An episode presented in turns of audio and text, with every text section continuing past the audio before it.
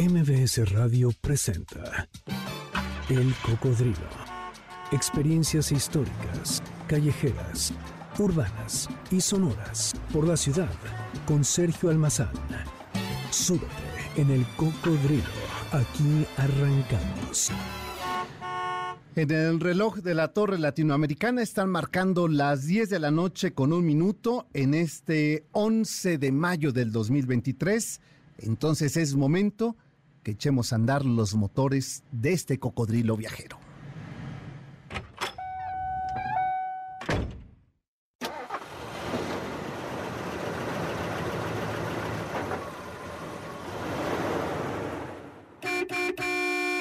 ¿Qué ¿Cómo están? Bienvenidos, muy buenas noches. Soy Sergio Almazán, esta es la frecuencia de MBS 102.5 y como ustedes ya escucharon, pues la siguiente hora los vamos a acompañar completamente en vivo para recorrer las calles de esta ciudad y a esta hora después de la lluvia, después de el caos por el Día de las Madres después de un jueves como que uno se resistía a regresar a la vida cotidiana, pues momento entonces para ir disfrutando de estas calles que ya están húmedas, nocturnas y que se antojan a despertar las pasiones. Pues hoy nuestro recorrido lo haremos a través de diferentes puntos de la ciudad y hemos tratado de ir recorriendo para eh, ubicar, para buscar los monumentos más feos de la Ciudad de México, que no son pocos, ¿eh? algunas listas eh, que nos han compartido a lo largo de esta semana en el Twitter, pues coinciden, otras eh, son totalmente distintas, pero queremos saber de ustedes 51 66 1025 ¿Cuál es su monumento? ¿Cuál es su escultura? ¿Cuál es su estatua? que les parece fea de esta ciudad? ¿Que no les parece que aporte algo? Ustedes ya escucharon hace un momento a Juanma, una que parece espantosa, a él le parece punto referencial y le gusta. Bueno, pues así son los gustos de esta ciudad y para todo hoy. Así es que los invito a que nos acompañen los eh, siguientes 55 minutos en que vamos a recorrer juntos la calle de la ciudad buscando, buscando y encontrando los monumentos más feos de esta ciudad. Ya que hablamos en materia de riqueza y en diversidad cultural, tanto natural, inmaterial, artística o arqueológica, hay que decirlo así, subrayarlo, México posee una de las más amplias expresiones en estos rubros. Nuestro país se reconoce como una nación de esencia multicultural, poseedor de un patrimonio común, lengua, costumbres, mitos, creencias, formas de ser, de sentir, de pensar, de actuar. Es decir, que somos casi únicos en el mundo. Es mediante la recreación y la difusión de su cultura, de la diversidad y la confluencia de nuestras raíces, como se transmite y se comparte ante el mundo nuestros ideales y los principios que nos proyectan como una identidad nacional hacia el futuro. Solo para que nos demos una idea de lo rico y amplio que es el Atlas de Infraestructura y Patrimonio Cultural en el que México cuenta, se tienen catalogados, registrados y documentados. ¿Saben cuántos bienes culturales, patrimoniales tenemos en nuestro país? Más de 42 mil bienes. Parte importante de este patrimonio cultural se encuentra representado por bienes inmuebles de todas las épocas, es decir, construcciones, edificios, ya sea desde época eh, mesoamericana hasta la actualidad y eh, antes de la llegada de los españoles ya tenemos un muestrario muy importante, lo que son las zonas arqueológicas o las construcciones virreinales y qué decir del porfiriato, qué decir de la modernidad y qué decir de este siglo XXI con sus rascacielos. En la Ciudad de México tenemos cerca de 11.000 monumentos históricos que están catalogados, divididos en zonas arqueológicas, museos, edificios, zonas naturales, acervos bibliohemerográficos, archivos fotográficos, fonogramas audiovisuales, tradiciones, expresiones artísticas y populares, así como esculturas, fiestas patronales, gastronomía y contamos con más de 480 monumentos escultóricos en las calles de esta ciudad, ya sea con un valor artístico, histórico, decorativo, pero que son parte, parte de la fisonomía de esta ciudad. Así es que en este contexto, la noche de hoy, aquí en el Cocodrilo, vamos a recorrer las calles y a ver, ustedes díganos, ¿cuáles les parecen que son esculturas? Hay una que todos eh, coincidieron, eh, Memo y que ahorita que venía caminando yo hacia acá, eh, la, veía y decía, claro, tiene que ver con nuestra historia y tiene que ver con nuestro pasado inmediato, pero en este sentido creo que todos vamos a coincidir y no es exactamente que sea muy fea, sino que su pasado es tenebroso y terrible y vergonzoso para nuestra historia. Es el monumento a la corrupción de este país. No le pongo nombre, ustedes se lo van a poner, pero aquí comienza mi listado de monumentos feos. Pues, ¿qué les parece si comenzamos? Vamos a estacionar nuestro cocodrilo viajero aquí en estas eh, calles y avenidas de la Ciudad de México porque vaya que hay varios. Dice eh, eh, la, digamos que la voz popular, que uno de los eh, edificios eh, o de los monumentos más feos es, eh, es, la cabeza de Juárez en Iztapalapa. A mí no me lo parece, incluso el proyecto es de un gran artista mexicano. A lo mejor sí está un poco más cabezón de lo que la proporción, pero quizás era el objetivo. es nuestro tata y, tótem, y si no hay que preguntárselo al presidente actual, ¿no? Pero otros dicen que se trata de los indios verdes, otros dicen que el caballito de, este, de Sebastián. Bueno, pues la lista puede ser inconmensurable. Ayúdenos a completarla en esta eh, noche. 5166-1025. Mi Twitter es salmazán71 o el cocodrilo mbs. Así me encuentran en Facebook, en Instagram y en Twitter. Así es que aquí arrancamos con el primero de este listado de monumentos feos que ofenden la Ciudad de México. Tan solo en Paseo de la Reforma, que se convirtió en la época del porfiriato en el Museo eh, Histórico de Bronce de la Ciudad de México, eh, hay más de 60 monumentos, ya sean esculturas, fuentes o bustos de la relevancia histórica, artística o arquitectónica.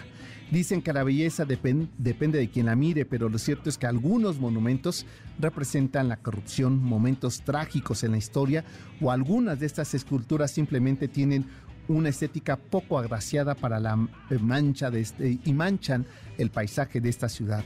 Otras incluso nos ofenden por su existencia, porque no podemos creer todo lo que se gastó en ellas y que ni siquiera son impactantes. Nos impacta el costo. Más de mil millones de pesos se gastó en la estela de luz. Ya por eso resulta ser ofensiva. ¿Saben que es el costo? Es el doble de lo que costó la construcción de la Torre Mayor. O sea, verdaderamente es un insulto. Eh, y qué bueno que se han apoderado, por ejemplo, eh, estos nuestros amigos fumadores, eh, defensores de la marihuana, que se han apoderado de ese espacio para que por lo menos tenga una razón de estar ahí y de ese robo descomunal que en el gobierno de Calderón se llevó a cabo para esa escultura. Pero vámonos un poco más arriba hacia eh, la zona del Auditorio Nacional sobre Paseo de la Reforma, ahí en Campo Marte, efectivamente dentro de las instalaciones del ejército mexicano. No sé si ustedes se han percatado, pero ahí está un monumento llamado el Magno Conmemorativo del Centenario del Ejército Mexicano. Verdaderamente espantoso el proyecto consta de una estructura angular, es como si fuera la nave de un avión. De cortes afilados, eh, muy marcado en este sentido de movimiento y de equilibrio, que simula eso, una aeronave del ejército. Eh, es de acero inoxidable con eh, zinc de titanio y su creador es el arquitecto Agustín Hernández Navarro, que costó la grosera cantidad de 70 millones de pesos este monumento.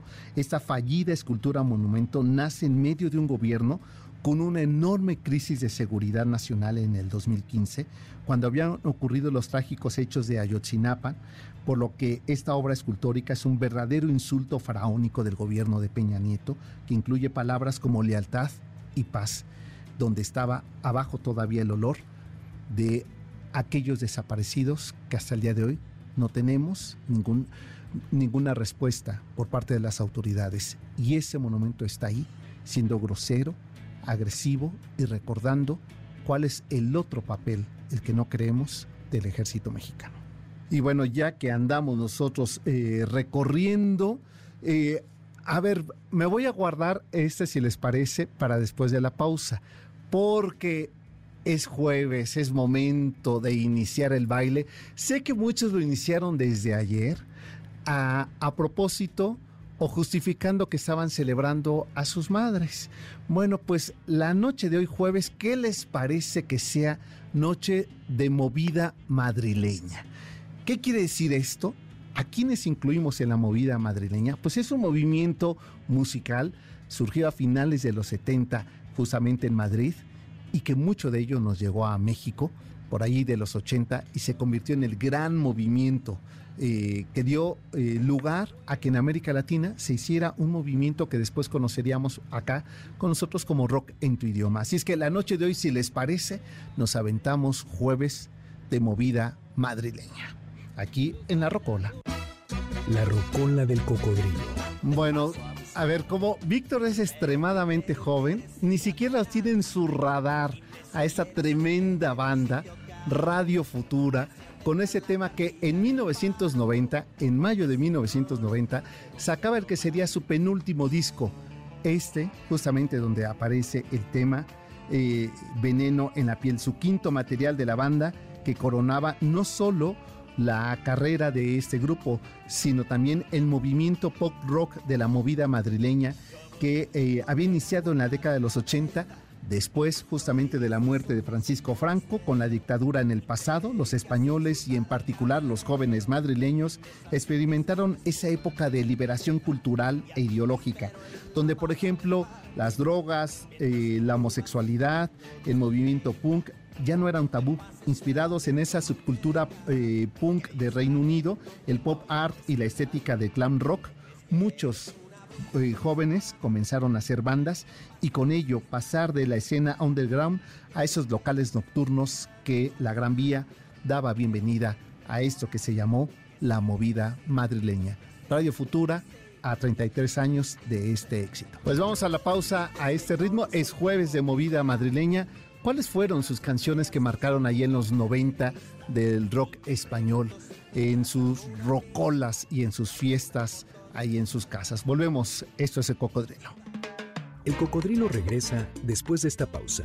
No te despegues. MBS 102.5.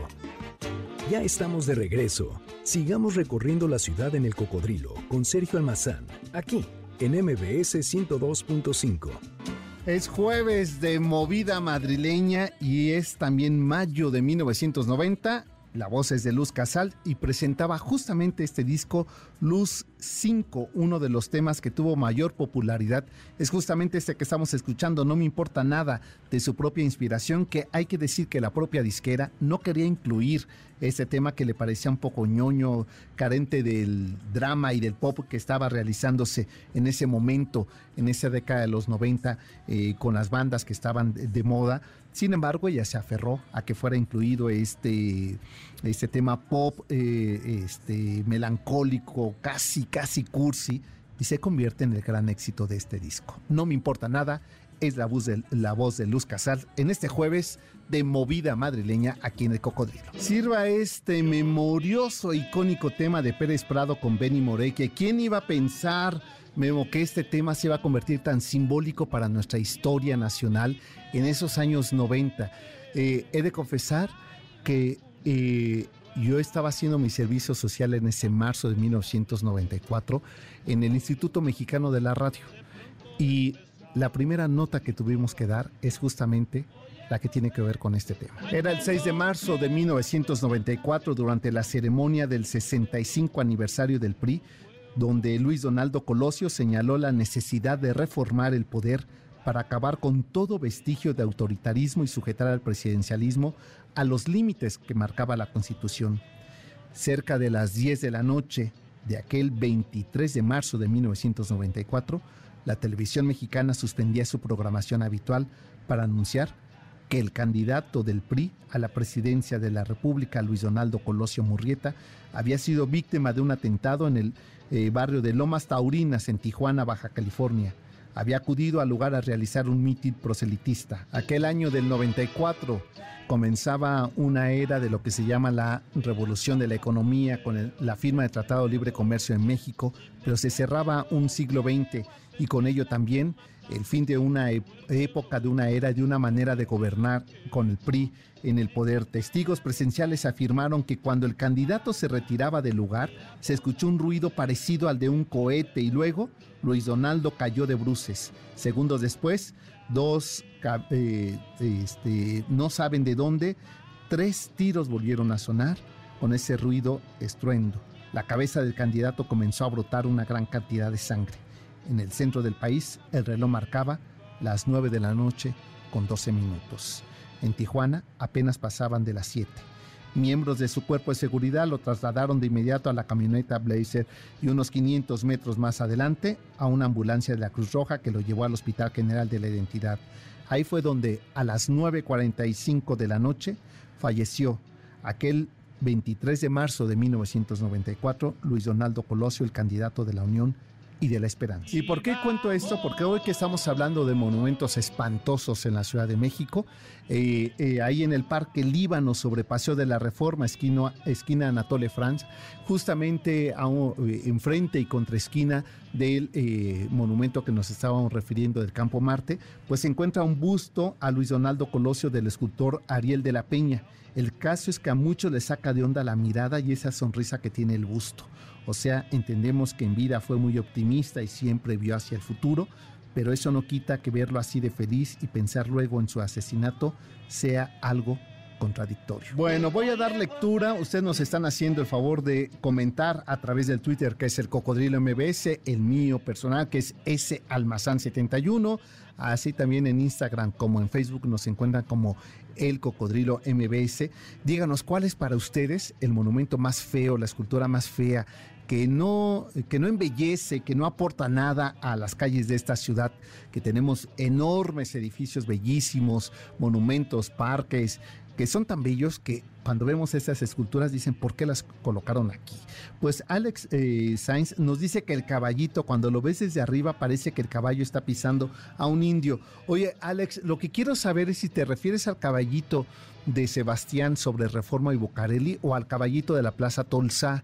Eh, en realidad lo que afea el caballito de Tolsa, que es eh, una joya en arquitectura ecuestre, es justamente eh, este, la figura de Carlos IV. Eso es lo que es muy feo, pero porque así lo era él de feo. Entonces es lo único que le afea. Pero en realidad ese caballito me parece que está muy bien, que marca una época, un estilo escultórico en, México, que es el siglo 19, eh, ya la época neoclásica, y Manuel Tolsá, que era un gran artista para estos estilos arquitectónicos y escultóricos. Eh, Rich Calderón nos dice que la estela de luz, ahí es lo que les decía, muchos coincidimos, no solamente es el monumento más feo, sino también el más caro o donde más se robaron. Eh, Rodrigo nos dice que la estatua de Josip Broz Tito sobre Paseo de la Reforma, esa no sé cuál es, es, a ver si nos mandas una foto para poderla ubicar, que esa no ubico cuál es y Alejandro nos dice que la cabeza de Juárez allá en Iztapalapa, que le parece verdaderamente fea. Este, Abigail López nos dice que hay que ir hacia el norte de la ciudad porque hay un parque que tiene hasta una torre Eiffel. Memo, ¿tú ubicas ese parque? A ver, yo no lo ubico. ¿En qué, en qué zona está esa de, la Torre Eiffel? ¿Y, qué, ¿Y es fea esa réplica de la Torre Eiffel? Sí, o sea, no aporta nada. Y, es que no hay peor cosa que copiar. ¿no? Ahí ya cuando uno copia es verdaderamente espantoso eh, ese gesto. Eric Villanueva nos dice que el perrito, ese que mencionábamos hace rato, que está a la salida ya casi a la estación del Caminero, Insurgente Sur, casi salida a Cuernavaca, ese no es feo, da tanta lástima que a lo mejor lo que nos desagrada es justamente eso, ¿no? Que nos choca tanto esa imagen, porque no es feo, da lástima es un perrito que da lástima. Pero incluso la figura del caminero tampoco es nada grata, ¿eh? eh ya poniéndonos muy exigentes. Y ya que andamos por ahí por insurgentes hacia el sur, vámonos hacia, Revolución, porque ahí tenemos otra. ¿Qué tal que decíamos? Nos quitaron la feria de Revolución de este, Barranca del Muerto, eh, Río Miscuac y, este, y Revolución para ponernos ese adefesio. Y no solamente les bastó una, ni dos, ni tres, sino ocho esculturas eh, de, la serpiente, que eso es lo que significa Miscuac, en nube de serpientes, que son verdaderamente espantosas. Pero vamos a seguir en, el orden de, eh, de las esculturas. Eh, ah, no, vamos a la pausa y regresando de la pausa, seguimos recorriendo esculturas feas de esta ciudad. ¿Cuáles son las de ustedes? 51 66 1025, una de las vías de contacto, el cocodrilo MBS, así en Twitter, así en Facebook y así en Instagram nos encuentran. Volvemos después de esta pausa. El cocodrilo regresa después de esta pausa. No te despegues. MBS 102.5. Ya estamos de regreso. Sigamos recorriendo la ciudad en el cocodrilo con Sergio Almazán, aquí en MBS 102.5. Ahora el turno en este jueves de movida madrileña es justamente con la Orquesta Mondragón, esta banda española, específicamente de San Sebastián, que hicieron de las suyas. La verdad es que Javier Gurruchaga quien era el vocalista eh, y junto con, este, con Popocho eh, hacían quizá uno de los espectáculos eh, más lúdicos donde convertían el escenario y la música, grandes músicas. Y este disco de 1980 hace 40 años, 43 años de este disco, viaje con nosotros. Es jueves de movida madrileña. Bueno, pues seguimos hablando de monumentos feos de la Ciudad de México y ahora el turno es para la glorieta del gato. Sin afán de ofender a los vecinos de Interlomas, pero la verdad es que en su glorieta hay una de las joyas mexicanas más feas de la Ciudad de México, que es sin lugar a dudas esa figura de gato y urgentemente necesitamos que alguien nos explique el origen. Sabemos que fue creada en el año 2000 por el escultor José Sacal eh, y y también es un hecho que esa simpleza del trazo, quienes recorren al rumbo de Interloma, se ha convertido en un punto referencial. Eh, te das vuelta rodeando la glorita del gato y enseguida llegas a mi casa. Así es como regularmente la gente se refiere en Interlomas a esta eh, espantosa escultura del gato. Pero José Sacal no se conformó con hacer esa espantosa escultura, sino otra más que eh, yo creo que ya está, ahora ya no nos está escuchando Juanma, ¿verdad? Este, y si va, pues te mando un saludo y te digo que me sigue pareciendo espantoso tu gorila que tanto has defendido, pero en gustos se rompen amistades. En la Alameda Central, eh, justo ahí en Avenida Juárez, si alguna vez has tenido la oportunidad de pasear sobre Avenida Juárez, eh, este, rumbo hacia la calle de Madero, pues hay una escultura de gorila con banjo eh, que está pasando por la glorita frente, eh, este, y, esta escultura que se ve ahí en esas formas figurativas que experimentaba un poco de contorsionismo humano y paulatinamente esta forma futurista de entender el papel de la naturaleza, probablemente si estuviera dentro del bosque de Chapultepec, esta escultura de ese gorila podría ser chistosa, nunca bonita, ¿eh? Chistosa, pero sobre, a ver, ¿qué tiene de fondo? Tiene la fachada del templo del convento de Corpus Christi y más atrás tiene el magnífico edificio del Museo de Memoria y Tolerancia y el edificio de Legorreta sobre el Patio Juárez. Y adelante, sobre una avenida histórica importantísima que ha visto pasar momentos claves de nuestra historia, un gorila que no nos dice nada, y que no refiere más que un punto donde se encuentra Juanma con sus amigos. Bueno, ahora nos vamos a seguir eh, en esa misma dirección, pero ahora nos vamos a ir a la acera de enfrente de Avenida eh, Juárez, porque muy cerca de la Alameda, ahí en esa calle que casi nadie sabe que esa es una calle y que lleva un nombre de una mujer importante, que es Ángela Peralta, es decir, en la esquina de, eh, del Palacio de Bellas Artes, siendo el Palacio de Bellas Artes el, uno de los edificios que ya hablábamos hace una semana, más bellos de la Ciudad de México, más, el tercero más bello en su género de un teatro nacional, eh, comparado con la escala de Milán o, eh, el, este, eh, o el Olimpia de París, pues no sé por qué se le ocurrió, pero otra vez el gobierno de Calderón haciendo de las suyas, poner en esa esquina esa espantosa escultura de la cual ahora les voy a contar, pero por lo pronto, oye, me están diciendo por acá en el Twitter, nos dice J. Palacios, que la verdad todas las esculturas de Sebastián en la Ciudad de México son feas, la neta. Yo defiendo el Chimali, el que está en Chimali, en este... Eh, hacia el nororiente de la, de la ciudad. A mí me parece maravilloso el Chimali y le dio una vida a, esa, a Chimalhuacán que no tenía en otro momento. Pero bueno, en gusto se rompen géneros.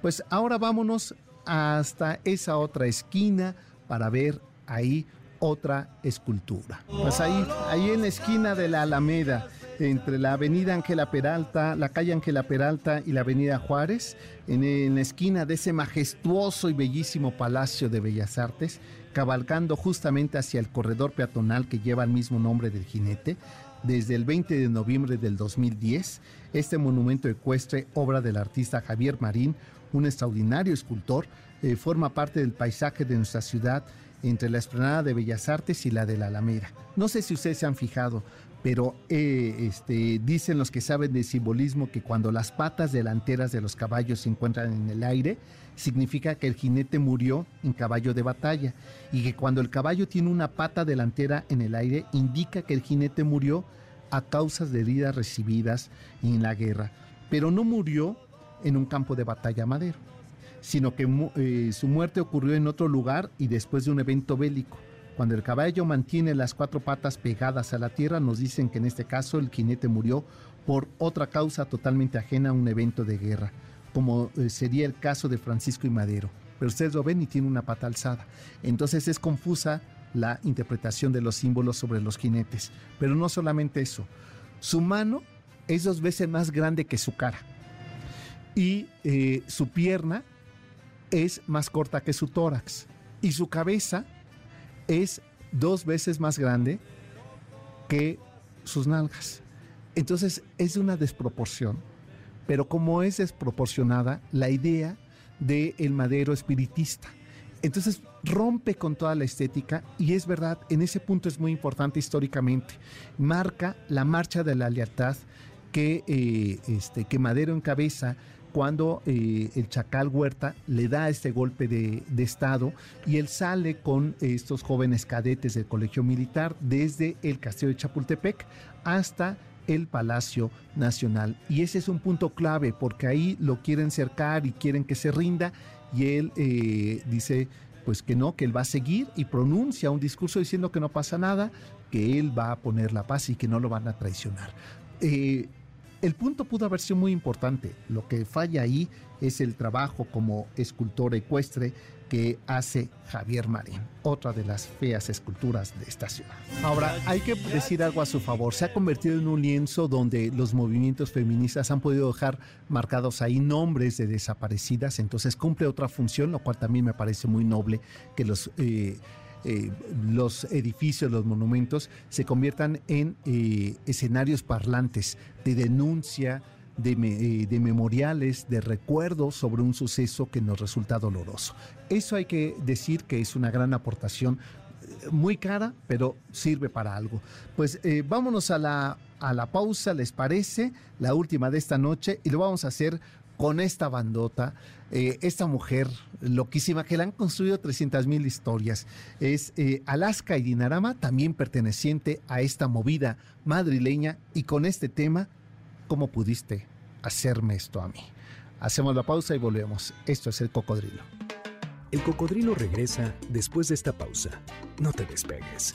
MBS 102.5 ya estamos de regreso. Sigamos recorriendo la ciudad en el cocodrilo con Sergio Almazán, aquí en MBS 102.5. Es jueves de movida madrileña y esta es una petición que nos hace Alfredo Domínguez. Dice, oigan, me encantaría que pusieran a los toreros muertos, esos maestrazos madrileños de la música. En ese momento ya ni se usa el término, ¿verdad? De contracultura este, y así se hacían ellos presentar. Está con ustedes la, eh, este, la banda de los toreros eh, muertos, banda de contracultura, y este tema de 1986 mi agüita amarilla. Bueno, eh, la noche de hoy aquí en el Cocodrilo, pues estamos recorriendo la ciudad buscando y compartiendo con ustedes esos monumentos que nos parecen feos, que no aportan mucho, que a veces eh, no embellecen las calles, eh, las avenidas o los bulevares de esta Ciudad de México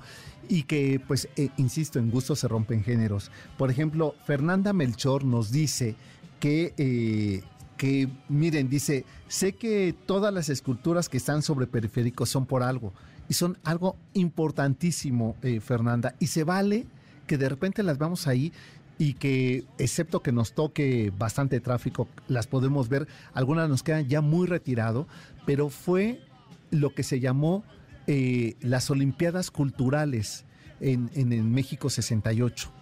Ningún eh, país que había sido sede de las Olimpiadas se les había ocurrido hacer un corredor cultural.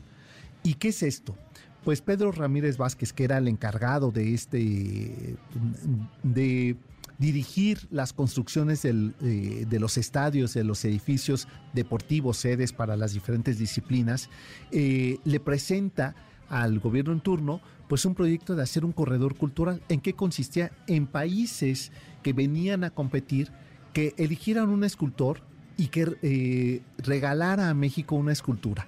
Lo que debería de tener era mínimo 5 metros de altura y que fueran de concreto expuesto para como iban a quedar sobre el naciente periférico, que era la ruta por donde los corredores olímpicos hacían su circuito, que estuviera acompañado este circuito de estas esculturas. Entonces tenemos de Japón, eh, tenemos de, Polonia, eh, tenemos de España, y son verdaderamente un ejemplo de la arquitectura de la década de los 60 del brutalismo, así se llama este estilo arquitectónico que es solamente de concreto, que decoran este pasaje. Lo que ocurre es que justamente como priorizaron el automóvil, quedaron ya ahí perdidas e incluso hubo un colegio que se había arramplado una de estas esculturas y hasta hace pocos años la devolvieron, ¿eh? Y a su colegio le pusieron el nombre de la escultura.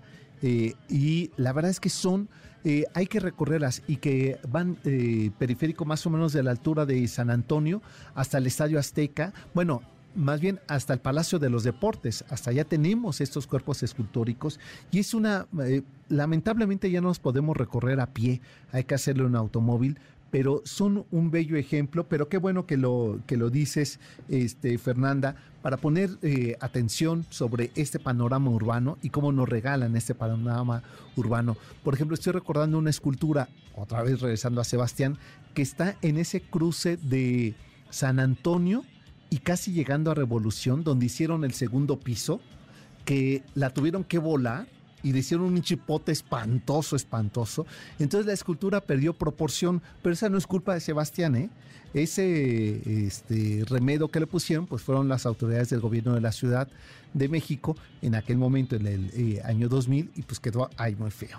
Pero, pero, vamos a recorrer otro más, ¿les parece? Y así como hemos abierto esta noche el espacio del jueves de movida madrileña, pues así también lo estamos cerrando, y es justamente esta banda Radio Futura. Es que de verdad que qué monstruotes eran estos, eh, estas como banda. ¿eh? Y estamos escuchando a la Escuela de Calor. No sé si tenía que ver una insinuación con la cabina, ¿eh? que está más o menos así, en, e, en, ese tono. No es que me queje, es también la edad. Asumo también que la andropausia hace sus efectos.